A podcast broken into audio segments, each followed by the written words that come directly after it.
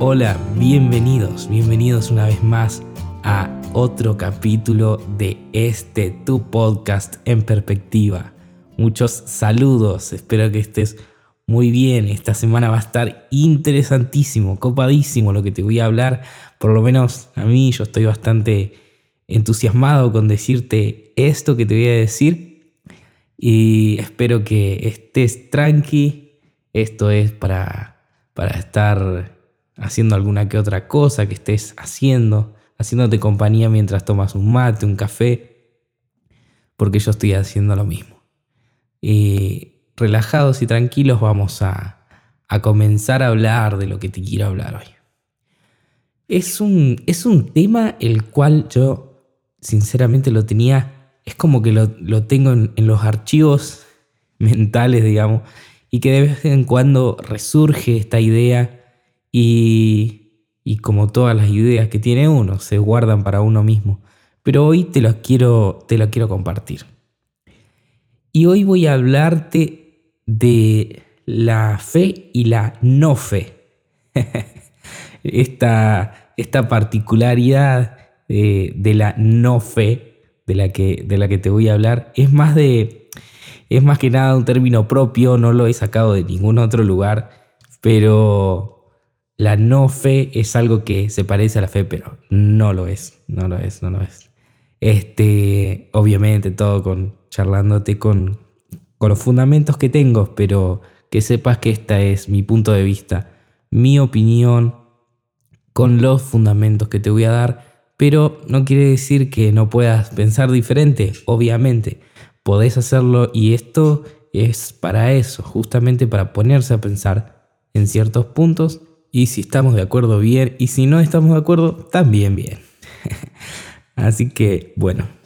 Primero decirte que, que considero fe. Básicamente y muy resumidamente, que considero fe y que es la no fe para mí. Y bueno, primero hablándote un poco de la fe, eh, no yendo tan a lo bíblico, pero sí a lo, a lo del mundo real, este, contemporáneo y las, las herramientas que tenemos para ver el mundo, déjame decirte que la fe está en más cosas de la que, de la que se cree. Se cree, por ejemplo, que la ciencia no es fe, porque la ciencia es, ciencia y, parte de, de algo científico y comprobado y demás. Pero déjame decirte en esto de la ciencia, hay mucho, hay mucha de las bases de la ciencia que están cambiando y están cambiando todo el tiempo. A veces, a veces se asegura con una fe total que la teoría científica esta y la ley física científica esta es perdurable y no se refuta y demás, pero aparece en algún momento una persona que, dice, no, esto no es así y lo comprueba también. Entonces, la misma ciencia, las mismas leyes y teorías científicas, muchas de ellas, se, hasta, que, hasta, que se, hasta que se refuten son, son válidas, obviamente, pero se las considera por muchos como si fuera algo de fe, este, porque no se ve, no se ve el mundo de, de otra manera. Por ejemplo, la teoría de la gravedad. Por ejemplo, la teoría de la gravedad. En su momento, cuando fue establecida como una ley física de las más importantes, la ley de la gravedad, que te explicaba cómo la gravedad era producto de, de la masa y las distancias que uno tenía a tal, a tal objeto y la atracción entre los... Bueno, todo eso. Pero hace unos años llegó una persona que quiso analizar más ese asunto y se metió más en eso y dijo, no, ¿qué tal si las cosas en vez de ser así son de esta otra manera?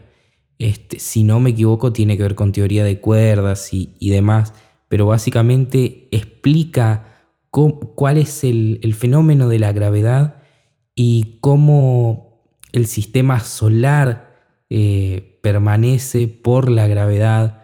No sé si vieron las teorías esas que eh, bueno, fue muy famoso, en la tele pasaron muchos, que hay como, que ponen como unas, es medio, medio rústico y burdo decirlo de esta manera, ¿no? Pero como unas, unas telas elásticas o algo así, que ponen un cuerpo muy grande, una masa muy grande en el medio y después hacen girar los otros. Bueno, ven la, el fenómeno gravitatorio de otra manera. Bueno, y así muchas veces se toma como que, wow, la ciencia es este, perdurable por los siglos de los siglos y no, no es tan eterna, la ciencia no es eterna. Este, no sabemos si el mundo como lo conocemos hoy el día, el universo, siempre se basó en las mismas leyes. La ciencia no puede dar respuesta a todo. Y las personas que dicen que la ciencia tiene el 100% de las respuestas y esto pasa mucho con, las, con los científicos que se hacen ateos o los ateos filosóficos que se, que se creen científicos o son un poco científicos. Eh, este tipo de personas te dice que la ciencia puede explicarlo todo. La ciencia es autosuficiente y, nada más, pero no se dan cuenta que ellos parten de esa fe, que en sí la ciencia está basada en la teoría, en las teorías, no, ¿cómo decirlo? En los métodos, en los métodos científicos. Los métodos científicos parten de cosas que la comunidad científica estableció como válidas y le dan de ahí para adelante. Utilizan números, utilizan teorías matemáticas y cosas que en algún momento alguien las creó, no vinieron con el universo, esas cosas, ¿no? Y fe también hay en las religiones, obviamente, y eso es algo de lo que más, eh, más les voy a hablar ahora. Pero yo, habiendo dicho ya un ejemplo de fe, y solo con mencionarte que la fe está en las, en las religiones, en todas las religiones, no, no quiero extenderme mucho con esta parte primera. Yo ahora quiero hablarte de la no fe. La no fe yo le llamo a la fe ciega, a la fe que es ciega pero no en el sentido de que no ve las cosas, no en un sentido literal ciego. El ciego yo me refiero con la palabra ciego, metafóricamente, me refiero a sin fundamentos sin saber de dónde viene su creencia, sin hacerse preguntas sobre eso y básicamente diciendo, bueno, esto es cuestión de fe y lo hago porque funciona. Esa palabra para mí, ¿cómo me duele esa palabra? Que algo funcione no quiere decir que sea correcto. Em, existen las casualidades también. Existen las casualidades y las causalidades. Eso es algo que muchos nos, nos enseñaban en, en estadística. Las casualidades y las causalidades. Y las causalidades. Las causalidades, como el nombre lo dice, es algo que produce que, se, que pase otra cosa. Por ejemplo, yo tiré el vaso y el vaso se rompió. Eso es una causalidad. El vaso se rompió por causa de que yo lo tiré. Eso sería una causalidad. Una casualidad sería, por ejemplo, que yo abrí la puerta y, y en otro lado se cayó un vaso. A otra persona se le cayó un vaso. Entonces, yo no puedo decir que por culpa de que yo abrí la puerta se, a la otra persona se le cayó un vaso. Este, y eso puede que sea una, una, casualidad. Dio la casualidad que sucedió eso. Pero no siempre pasa. No siempre pasa. Y porque una cosa funcione no quiere decir que sea, que sea verdad. ¿Y a qué me refiero con esto? Para, para irte puntualmente y al grano. ¿Para ¿A qué me refiero con que algo, por más que sea efectivo o no, este, puede, puede ser mentira? O puede ser incorrecto. Este, te pongo un ejemplo, un ejemplo. Hay, yo no quiero dar nombres porque quiero hacerlo bastante genérico esto, pero hay religiones, hay religiones del tipo del tipo santería, este, del tipo estas cosas que, que, prenden, que prenden muchos inciensos, muchos rituales de estos, de este tipo que creen, por ejemplo, que, que hacer esas cosas les es positivo. Este, en crear, crear humo en un hogar quiere decir que va a pasar no sé qué con, con el ambiente y, y no sé qué. Y eso es algo que, mira, una persona puede haberlo hecho y le puede haber servido, eh, en el sentido de que puede haber mejorado su casa por una casualidad y no por una causalidad.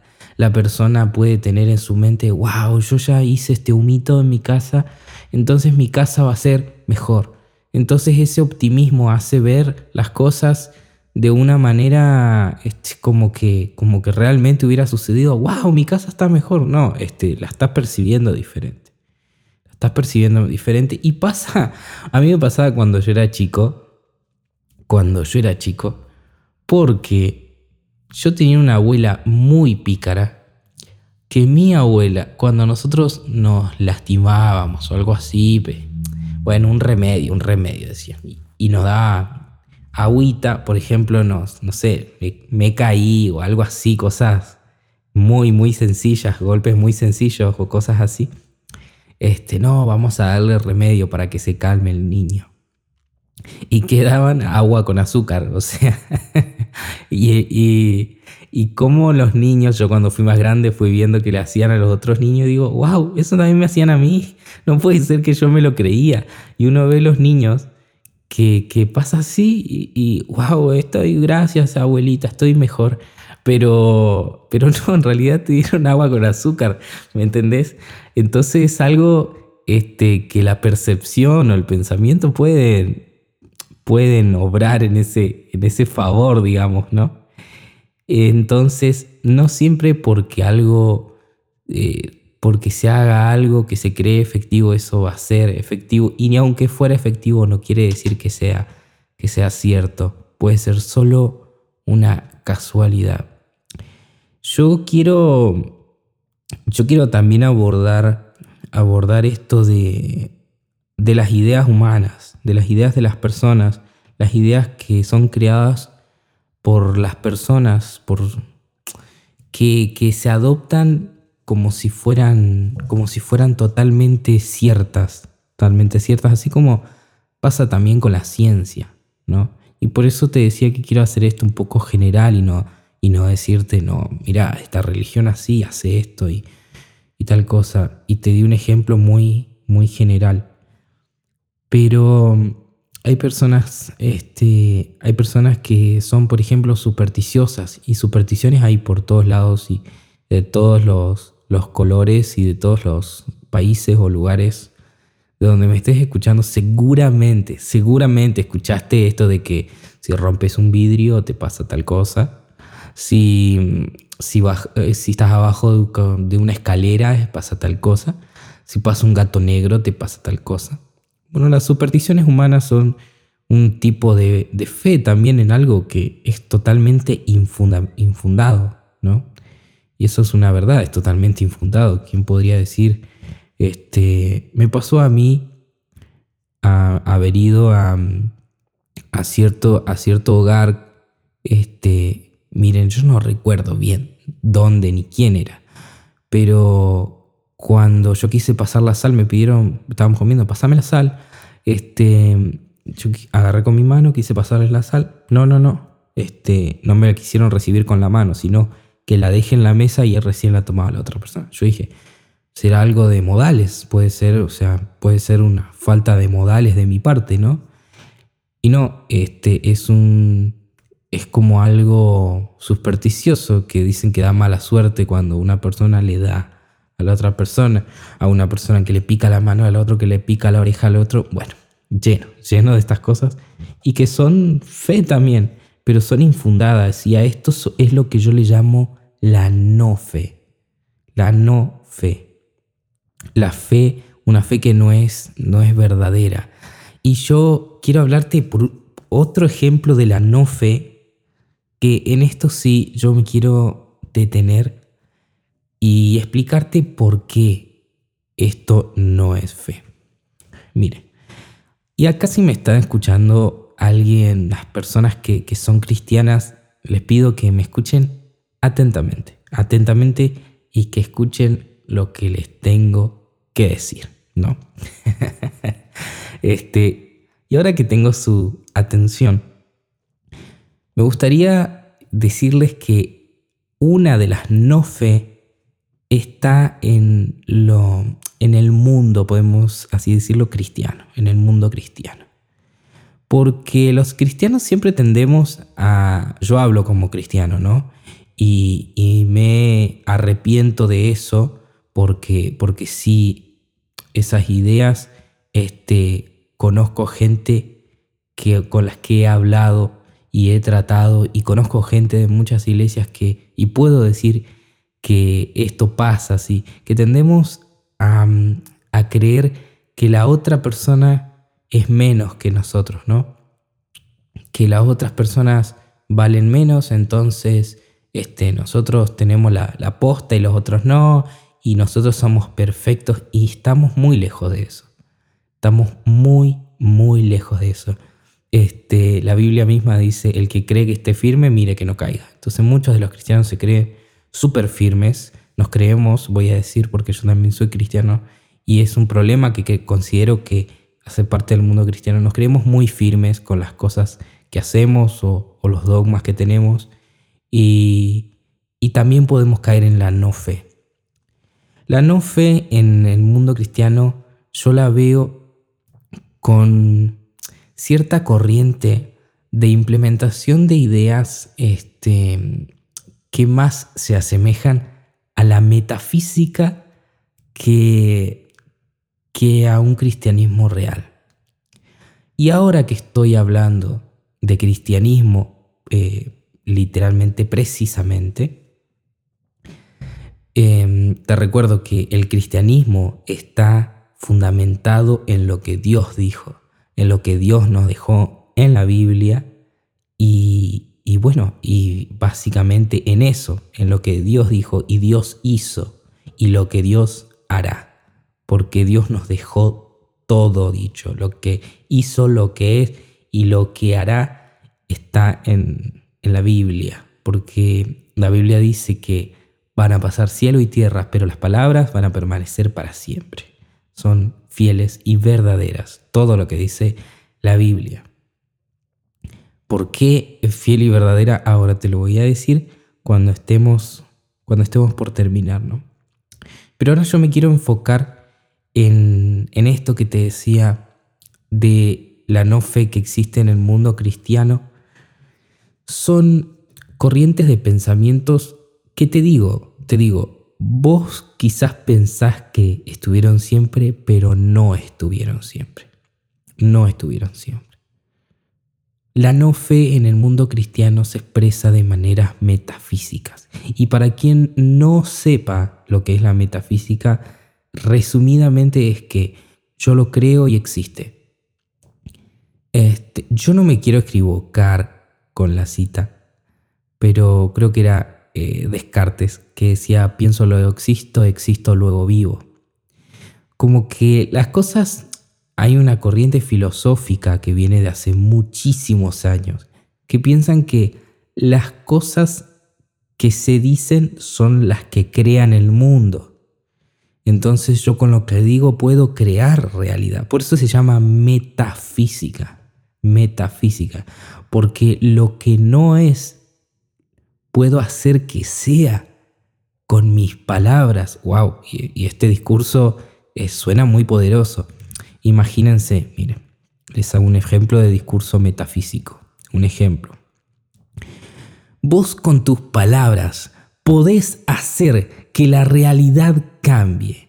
Vos si te sentís mal, tenés que decir, me siento bien, me siento bien, me siento bien, todas las veces que sea, y te vas a sentir bien.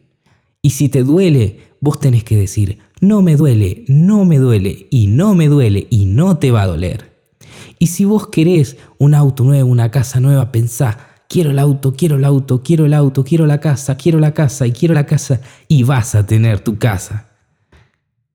Así funciona la metafísica. Y esto es un discurso metafísico básico que te dice que lo que pase por tu mente, eso va a ser. Déjame decirte que esto son ideas no bíblicas, no cristianas. Estos son ideas humanas. Y ahora que te dije esto, yo quiero contrastártelo con otro, otro ejemplo de, este tipo de discursos metafísicos, pero que no es tan, tan específico como el que te dije antes, pero la raíz es la misma. Y dice así, Dios dice, que usted tiene que ser bendecido. Dios dice, pedime una casa y yo te voy a dar una casa. Dios dice, pedime el auto y yo te voy a dar el auto. ¿Por qué no tenés fe en que tu auto nuevo va a aparecer? Que tu casa nueva va a aparecer. Y si estás enfermo, tenés fe que te vas a sanar, te vas a sanar, te vas a sanar y te vas a sanar. Algo así sería un discurso de este tipo dentro de la iglesia. Y que es errado, es totalmente errado, y es a lo que yo le llamo tener fe en la fe. Ahora, haciéndote, englobando ya todo esto que te vine contando antes, arrancando por la ciencia y la fe científica, siguiendo por las eh, supersticiones o la, otro tipo de fe infundada que es muy normal, y que terminé con esto que te conté sobre las ideas metafísicas que se meten en, en lo cristiano. Yo quiero primero decirte que la fe que tiene un cristiano no es una fe ciega. La fe que tiene un cristiano es basada en dos cosas, mm, son varias cosas, pero dos principales. Primero, la Biblia, que es la palabra de Dios. ¿Qué tiene? Anota, si quieres anotar. Justificación histórica, porque todo lo que está dicho en la Biblia está comprobado, totalmente comprobado históricamente. Tiene comprobación científica de las cosas que estaban en la Biblia y luego se fueron descubriendo. Tiene comprobación de redacción de las personas que escribieron y, tiene muchísimas, muchísimas este, maneras de argumentar que la Biblia es la palabra de Dios y que fue inspirada por Dios, porque si no, no pudieran, y, y, uno hoy en día tiene una Biblia como un libro completo, pero son muchísimos libros que tienen un hilo que nunca se contradice, que pasaron años y años desde que se escribió los primeros libros de la Biblia hasta los otros libros de la Biblia, el Antiguo Testamento, el Nuevo Testamento, pasaron idiomas, pasaron culturas, pero permaneció un mismo mensaje. La Biblia es el libro más rico en, en, tipos de expresiones. Tiene poesía, tiene profecía, que son las cosas futuras tiene muchísimas, muchísimos recursos literarios, tiene sinécdoques, tienen ironías, tienen sinécdoques, tienen hipérboles, tienen, no sé, no sé qué más. De todo, de todo, de todo, yo no soy muy sabiondo en esto, pero es un libro que con tanta riqueza en todo sentido y con tanta comprobación que al día de hoy nadie, nadie ha podido comprobar ni asegurar de ninguna manera que la Biblia no sea la palabra de Dios y la inspiración de Dios. En eso tiene fe verdadera una persona cristiana verdadera. Esa es la fe verdadera que está en la Biblia y que está en lo que dice la Biblia. Y obviamente está nuestro Salvador Jesucristo, que está en la Biblia también dicho. Esa es la única fe, la única fe verdadera que se puede tener, que es básicamente en Dios. Esa es la única fe, pero no es ciega, está fundamentada totalmente. Hay cosas que no entendemos, hay cosas que no, quizás no vamos a entender nunca del universo, de el por qué sí, por qué no. Hay preguntas existenciales muy complejas a veces que, que no se entienden y son cosas difíciles y hay muchas cosas que no podemos entender con nuestra mente. Y ahí obra la fe, en la esperanza, en las cosas que Dios dijo y están comprobadas que, que son de Dios. Y en eso descansamos, en que hay un, un ser superior que tiene una mente mucho más grande que la nuestra y tiene, nos dejó la guía de cómo seguir los buenos caminos, cómo hacer las cosas como corresponden. Esa es la fe verdadera. Y, y guarda que guarda que también puede haber mezclas de estas cosas. Repasando lo que te dije antes, esto, todo esto que está en el mismo círculo de la no fe, puede mezclarse con cosas bíblicas también, ¿eh? mezclarse con cosas bíblicas para ser más creíbles. Y que eso ya, eso sí, me molesta. Sí, el, el usar la Biblia mezclada con, con cosas metafísicas, eso me, me molesta, porque lo veo raro. Pero dice así, por ejemplo, supóngase que estoy en el mismo caso de antes de, la enfermedad. Yo estoy enfermo y, y una de estas personas que usan estos tipos de discursos me dicen, la Biblia dice que por su llaga nosotros fuimos curados. Entonces vos tenés que decir eso, por su llaga fuimos curados, por su llaga fui curado, por su llaga fui curado y, me sano y te sanás. Eso es lo que te pueden decir y sin entender que justo, justo esa parte, justo esa parte donde se habla de, de, esas cosas, no está hablando precisamente de una enfermedad física. Nosotros fuimos curados y libres de el pecado que moraba en nuestra vida. Cristo nos hizo libres de eso. Entonces, hay mucho, hay mucho mal usado y yo creo que tengo para hacer como 10 capítulos más de podcast si me pongo a hablar de, de, las, de los errores de comprensión bíblicos, ¿no? Pero son personas que quieren ajustar a lo que, lo que dice la Biblia, los textos, a su manera metafísica de ver las cosas. Personas que te dicen, que, por ejemplo, un, no, un cristiano no puede ser pobre porque la Biblia dice, este, pruébenme en esto, si, usted, si no abriré la ventana de los cielos para ustedes y derramaré de las bendiciones, y te dicen, de su dinero, bueno, es otro tema de... por eso les recomiendo el, podcast este que les dije la, la vez pasada de, de los muchachos de Inadaptado Podcast Show que tienen un capítulo que se llama La Gran Estafa, que, hablan de estas cosas con, con, más chiste, ¿no? Pero, pero el tema de la plata es todo un tema eh, aparte, muy malo, pero aparte. Este, pero sin irme del tema, te quiero decir que tengas cuidado con esto. Cuidado con querer aplicar dos palabras de, de la Biblia como, como una superstición, como hablar, por ejemplo, este, se habla mucho hoy en día de, la sangre de Cristo, del sacrificio que hizo Cristo en la cruz por nosotros. Es un sacrificio del cual la Biblia lo habla como la sangre de, Jesús, la sangre del Cordero. Ahora, hay personas que, cada vez que, no sé, se suben al auto, cubro el auto con la sangre de Cristo. Y entran a casa, cubro la casa con la sangre de Cristo el perro, cubro el perro con la sangre de Cristo, ¿no? Y esto se lo utiliza como una superstición, este, como, como cosa metafísica, ¿me entienden? Y si hay alguno que crea en esto, les pido perdón, pero la realidad es así, es superstición.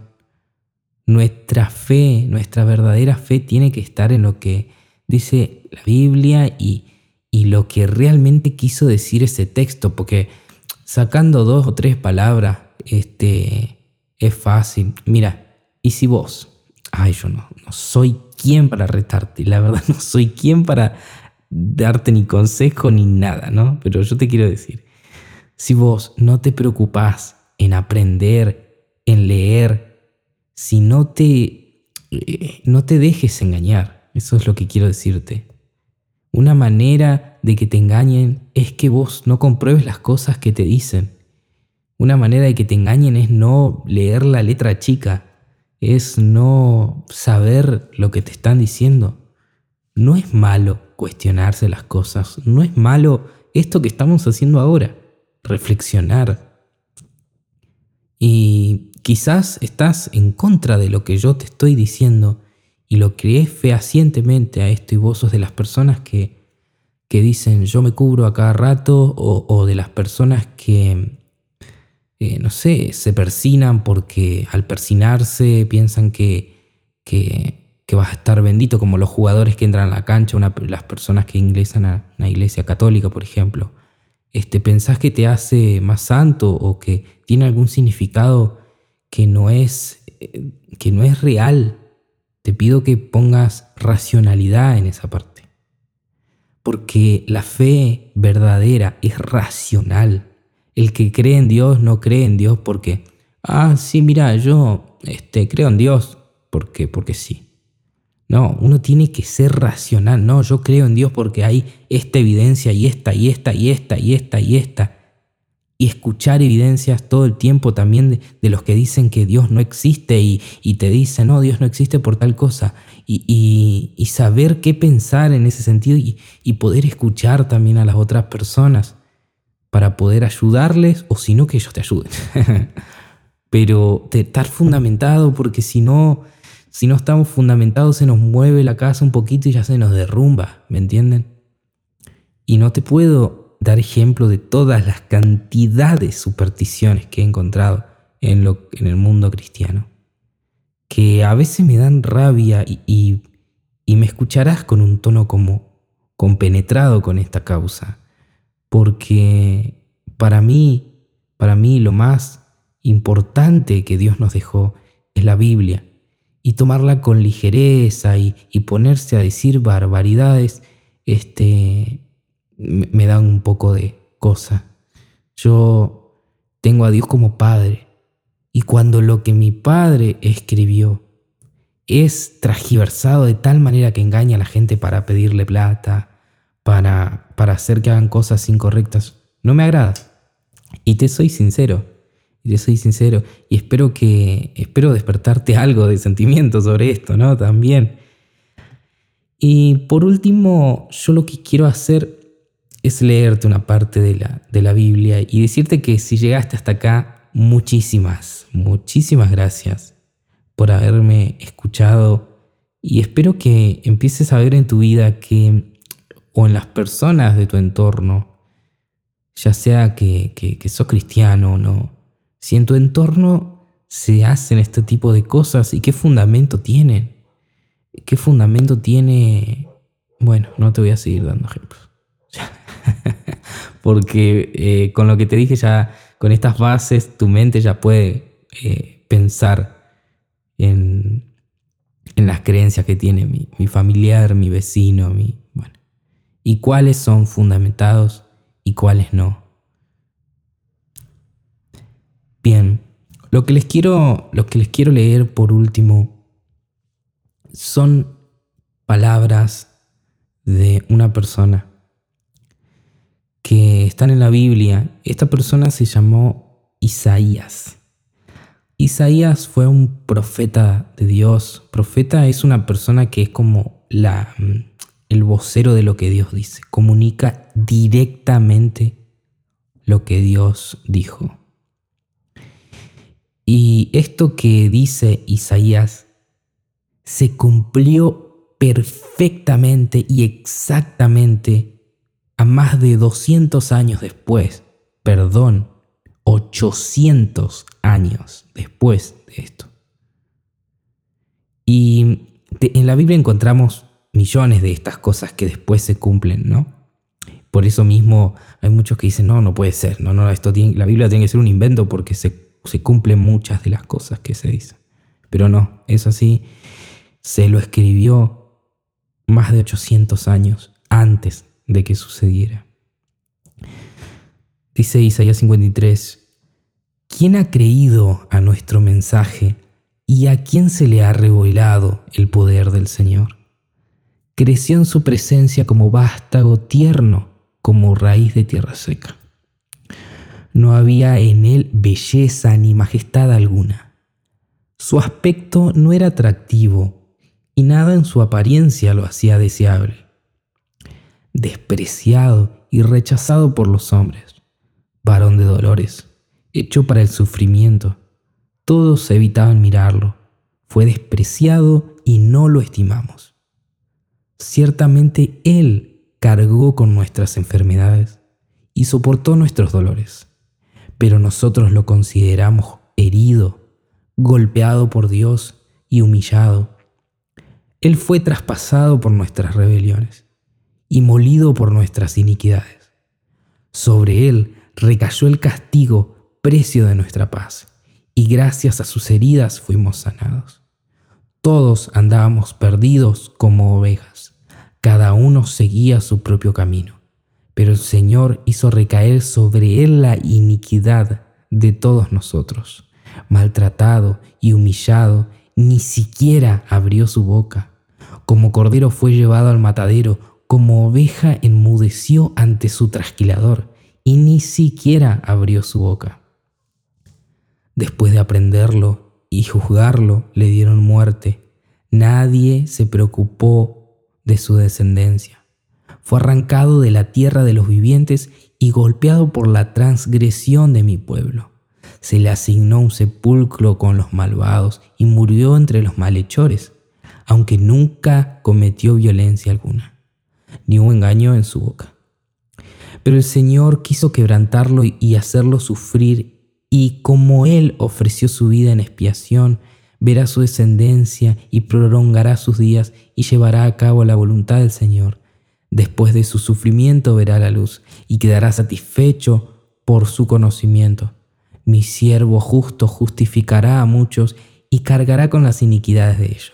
Por lo tanto, le daré un puesto entre los grandes y repartirá el botín con los fuertes, porque derramó su vida hasta la muerte y fue contado entre los transgresores, cargó con el pecado de muchos e intercedió por los pecadores.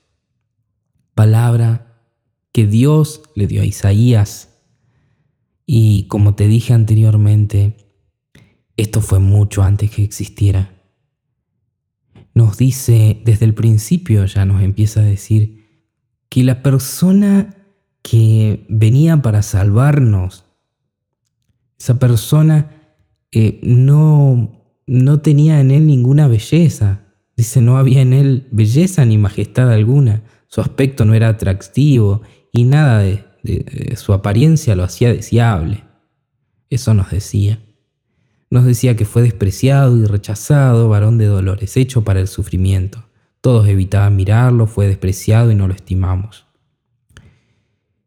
Esto está hablando de Jesús, obviamente, y después más adelante fue eh, lo que dice es que se quedó callado, se quedó callado como cordero que es llevado al matadero, como una oveja se enmudeció ante su trasquilador y ni siquiera abrió su boca. Literalmente nos está diciendo que él quedó callado y esto se comprueba después cuando se relata que Jesús quedó callado y, y aceptó todo el mal que le hacían.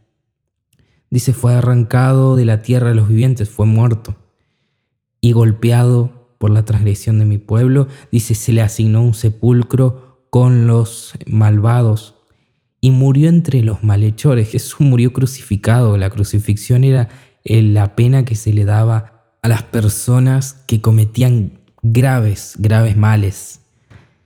Después habla de su sufrimiento, y bueno, después hablas del, del futuro, ¿no? Pero fíjate tal cual lo que se dijo, lo que se dijo se cumplió y así muchísimas, muchísimas cosas. Muchísimas cosas. Esto nos habla de la veracidad que tiene nuestra fe, que la fe nuestra no es ciega, que la fe nuestra está en Cristo Jesús, en que Jesús pagó el precio por nosotros, porque nosotros con los males que hacíamos no merecíamos la vida. Nosotros merecíamos el castigo de Dios. Pero vino un corderito. Este corderito que toleró todo, todo por nosotros. Este corderito que se quedó callado, sufriendo todo lo que nos merecíamos. Y esto es lo que valoramos recordamos y por esto es que los cristianos somos cristianos, seguimos a Cristo. Y por esto es que les hablo. Esto es lo que me mueve y esto es el motivo por el cual hago todo lo que hago e intento hacer. Poder decirte que esta es la fe, esta es la fe que se debe tener entre tantas, tantas fes que existen en el mundo. Esta es la más fundamentada, es la más correcta que se puede tomar. Que ya te hablé un montón de las evidencias y, todas esas cosas que no quiero retomar con eso. Pero acá está todo esto que, que te digo y mis, mis fundamentos sobre la fe y la no fe. Así que bueno, gracias, gracias y hasta acá llegamos. Gracias, gracias, gracias. Y decirte que si nos estás escuchando en YouTube, te suscribas o compartas esto. Eh, también estamos en Spotify, en la mayoría de las plataformas de podcast. Y nada, sin más que decirles, los despido y nos vemos en un próximo capítulo de En Perspectiva. Chao.